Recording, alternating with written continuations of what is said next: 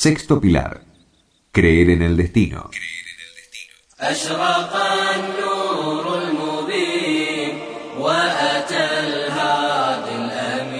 Es lo que Allah destinó para todo ser vivo de acuerdo con su sabiduría divina.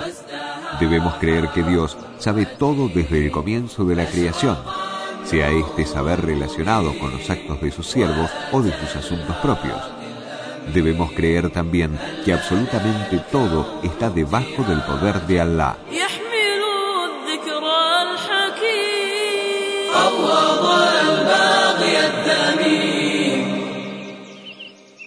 Creer en el destino es creer en cuatro asuntos importantes. Primero, creer que Dios sabe todo en detalles desde el comienzo de la creación. Creer que Allah tiene todo registrado en una tabla protegida. El Corán dice, ¿es que no sabes que Dios conoce lo que hay en el cielo y en la tierra? Está todo en un libro. Verdaderamente eso es fácil para Allah. En el Sahih de Muslim, Abdullah ibn Amr ibn Al-As, que Dios esté complacido con él, dijo, oí al mensajero de Allah decir, Dios escribió el destino de todas sus criaturas antes de crear los cielos y la tierra por cincuenta mil años. Creer que todo existe por la voluntad de Allah. Dios dijo, Tu Señor crea lo que quiere y elige a quien quiere. Y dijo, Alá hace lo que quiere. Y dijo, Él es quien nos forma en las matrices como quiere y dijo en relación a las acciones de sus siervos, si Alá no hubiese querido, ellos no lo habrían hecho. Y dijo, si Alá hubiera querido, les habría dado poder sobre vosotros y os habrían combatido. Creer que todas las creaciones son obras de Alá. Dijo, Alá es el creador de todas las cosas y es el protector de todo ello.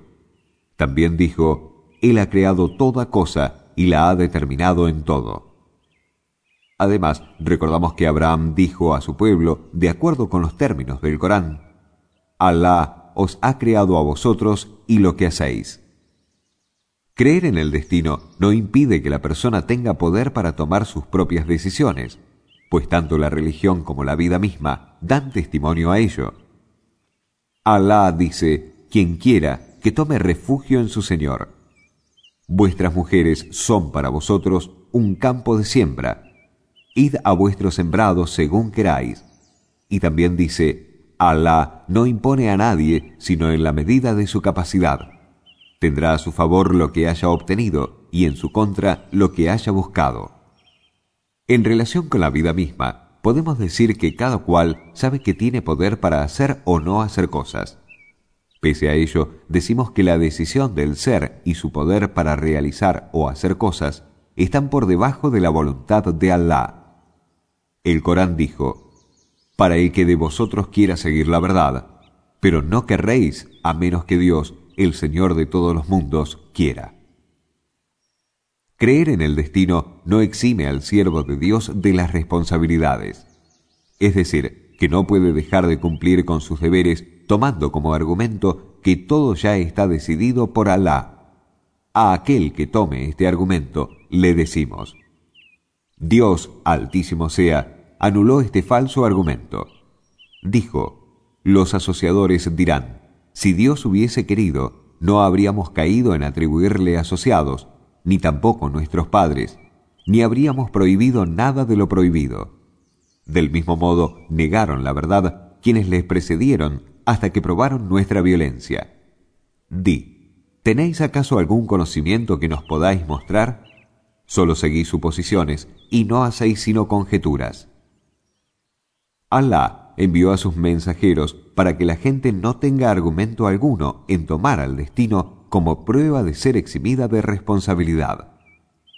Dijo, mensajeros portadores de buenas noticias y de advertencias, para que la gente no tuviera ningún argumento frente a Dios. Él es poderoso y sabio.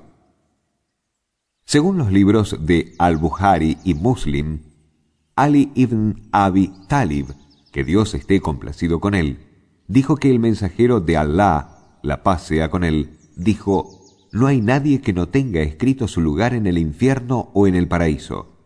Un hombre dijo, Mensajero de Alá, entonces nos quedamos quietos sin hacer nada.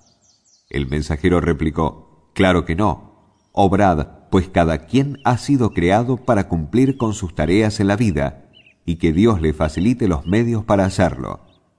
Y a continuación leyó, El que dé con sinceridad, sea temeroso y crea en la verdad de lo más hermoso, le haremos propicia la felicidad. Pero al que sea tacaño, se considere autosuficiente y niegue la verdad de lo más hermoso, le haremos propicia la dificultad. El mensajero de Alá prohibió tomar como argumento que todo esté prescrito y que no hace falta obrar. Alá ordena a su siervo hacer algunas cosas y le prohíbe hacer otras. No le exigió realizar lo que está fuera de su capacidad. Dijo, temed a Dios cuanto puedan. Y dijo, Alá no carga a un ser más de lo que puede soportar. Si la persona hubiese sido obligada a hacer algo que no esté dentro de su capacidad, de igual manera, habría tenido que hacerlo, aunque le costase. Pero el asunto no es así. Pues si una persona cometiese algún pecado por olvido, obligación forzosa o equivocación, no será castigado por Dios. El destino predeterminado por Allah es un secreto al que no es sabido con anterioridad. La gente trata de mejorar su estado y situación económica y nunca dice que lo que posee es suficiente porque fue predeterminado por Dios. Entonces, ¿por qué no hace lo mismo en asuntos de su religión? Vemos, por ejemplo, que el enfermo toma los remedios aunque no sean de su agrado, y deja de comer lo que le apetece para el mejoramiento de su salud. Hace todo esto para sanarse. Es imposible que haga lo contrario diciendo que su destino es morir. ¿Por qué entonces se deja de lado la religión tomando como argumento falso el destino? Si alguien asalta a una persona, le roba su dinero.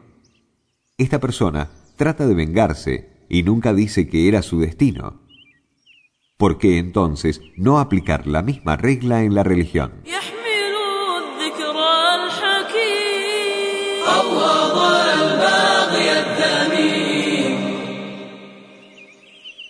Creer en el destino trae consigo muchos beneficios pedir el apoyo de Dios al querer hacer algo y no de la gente común, porque Dios es el único que tiene el verdadero poder sobre todas las cosas. El hombre no debe jactarse por haber logrado algo, pues esto lo hace olvidar de agradecer a Alá. El hombre debe estar tranquilo y sosegado siempre, pues todo lo que le sucede es de Alá.